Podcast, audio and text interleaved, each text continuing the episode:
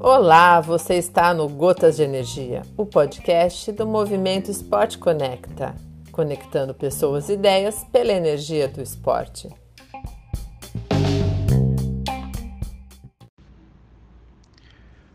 Alô, amigos, bom dia, boa tarde, boa noite, seja em qualquer uma dessas situações que vocês se encontrem ao ouvir o nosso podcast, sejam uma vez mais bem-vindos.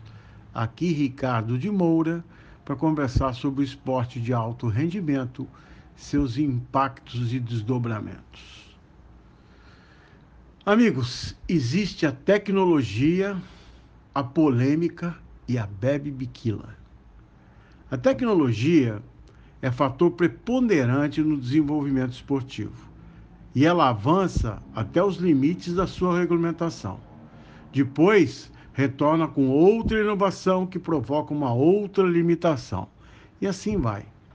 Os trajes de competição LZR, o LZR, né, Racer da Speedo, foram usados durante os Jogos Olímpicos de Pequim em 2008 em 90% das medalhas de ouro na natação.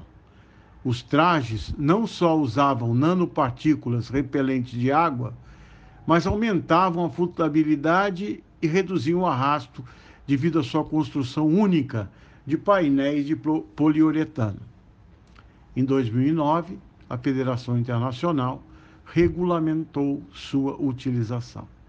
Na natação, como no atletismo, o tempo é o senhor da razão, é a moeda de troca. A polêmica do momento reside no atletismo. As melhorias conseguidas nos mais recentes recordes de atletismo obtidos nos últimos três anos resultam de avanços tecnológicos, não fisiológicos. Disseram tempos atrás de um grupo de investigadores em biomecânica, fisiologia e ciência do esporte, entre os quais o preparador físico de Keniniza Bekele, atleta que nunca utilizou as novas sapatilhas nas suas tentativas de baixar as duas horas da maratona. Eles falavam da tecnologia aplicada nas sapatilhas de corrida. Correr é uma atividade esportiva das mais democráticas. Todo mundo pode praticar.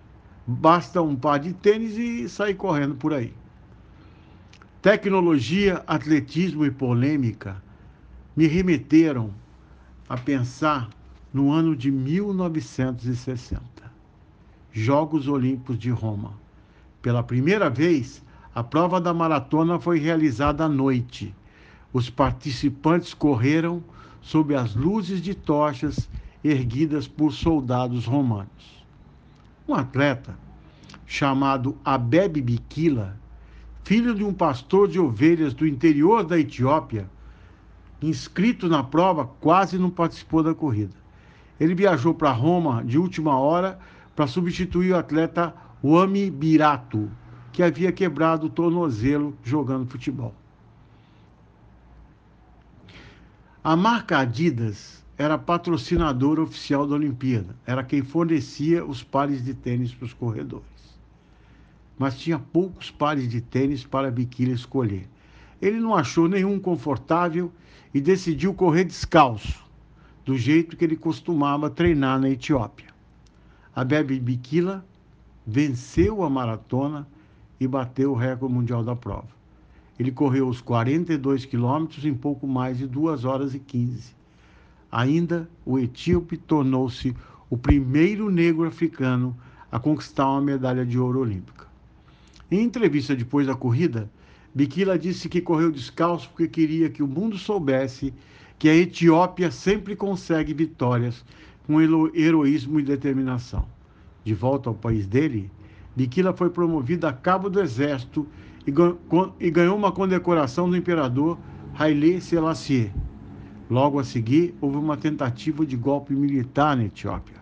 O atleta foi convocado pelos rebeldes, mas afirmou não entender nada de política e se recusou a matar qualquer autoridade. Isso salvou a vida dele. Biquila voltou a correr maratonas e a vencê-las. Só não ganhou uma prova que disputou a maratona de Boston, nos Estados Unidos na edição de 1963. Em 1964, inscrito para participar dos Jogos Olímpicos, ele quase não participa de novo. Né? Jogos Olímpicos de Tóquio. Apendicite aguda. Passou por várias cirurgias. Voltou a treinar devagar. Ganhou de novo. O primeiro homem a ser bicampeão da maratona olímpica.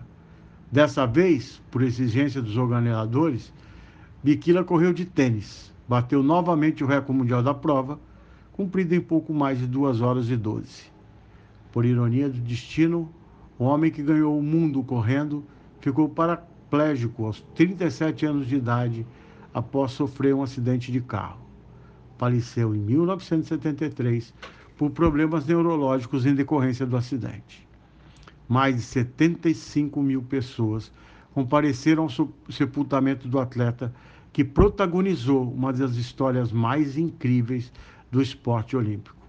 Em 2012, ele entrou para o Hall da Fama do Atletismo e na data de nascimento dele, 7 de agosto, é comemorado o Dia do Maratonista.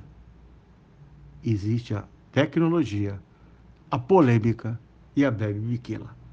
E viva o esporte, com histórias cada vez uma mais sensacional que a outra.